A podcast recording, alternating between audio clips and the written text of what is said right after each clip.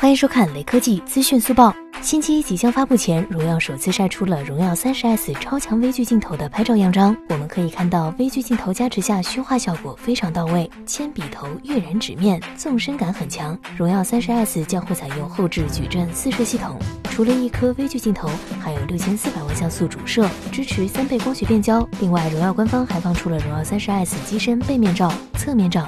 其中电源键和指纹识别键合体位于机身右侧。这款手机的消息其实都公布的差不多了，今晚发布会的悬念就是价格以及那颗麒麟八二零能有多强了。最后扫码关注雷科技公众号有福利，关注并回复小米五 G 即可获得红包，手快有，手慢无哦。